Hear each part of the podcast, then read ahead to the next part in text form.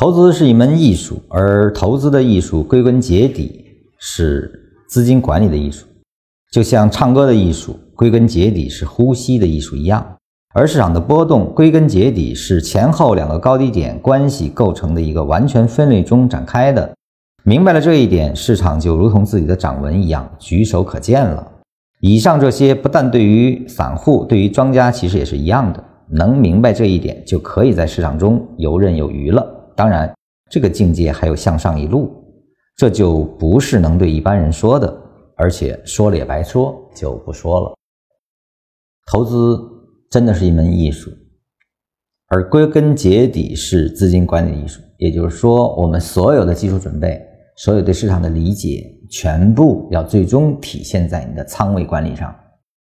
不知道仓位管理的投资人是不可能做好交易的啊！只有具备资金管理意识，并且有实施行为的投资人，才算踏入这个门槛的合格的投资人。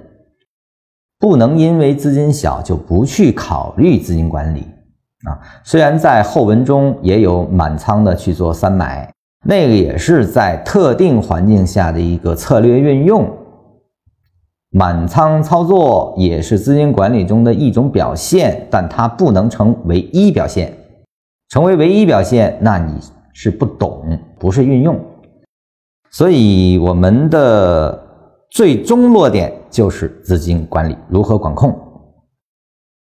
而且呢，这个段话呢是非常有意义的一段话，是在于我们的市场分析啊，缠论是建立在前后两个高低点关系构筑的一个完全分类上展开的。这个是在第一篇里啊，还没有纳入呃一百零八课的这个前言中啊，就已经提到的完全分类思想是缠论的核心指导理念。学禅论，如果你做不到完全分类，或者做不到完全分类的意识，那是不能算你学会禅论的。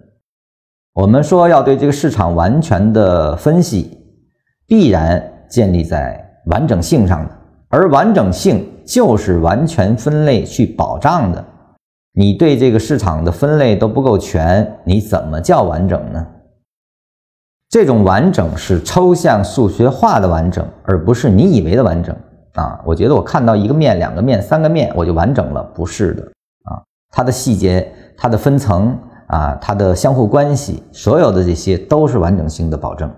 所以，如何丰富我们的分类，如何使我们对这个市场的认知变得更加的广泛或者全面，这个是需要时间去逐渐沉淀并且丰富起来的。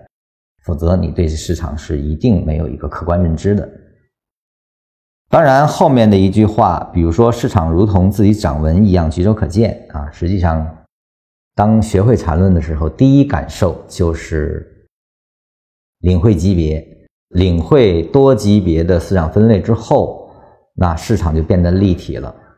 它的生长开始如花般生长，逐渐的逐次开放起来啊。它是动态的，是生长的，是鲜活的啊。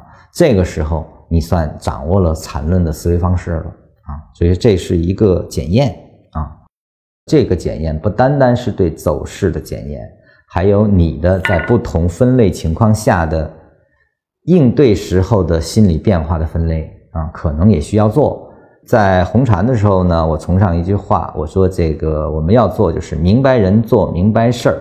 这个明白既要对市场的完全分类明白，成为对外的市场之明白，也要对自己进行分析剖析。而后呢，要做到自我明白，两个都明白，你才能够真正对应起来啊，你才能成为真正的明白人。那个时候才可能是游刃有余的。这里面提到一个这个境界，还有向上一路啊。很多人也问过我这个话，禅师在第一篇里说了一个上向上一路，这个向上一路他没说，他到底是什么啊？实际上禅师是说的，禅师憋不住哈。他在写一百零八课的同时，实际上写了残飞禅啊，枯木龙吟照大千那个系列文章啊。那么我在呃，红禅院也有解读啊，大家可以感兴趣看一下。那个实际上就是更向上一路，可以站在一个更高层次去认识世界、认识市场啊，那个让我们可以有更大的解脱啊。我们学会市场的机理，我们能够看清市场，可以进到市场的应对了。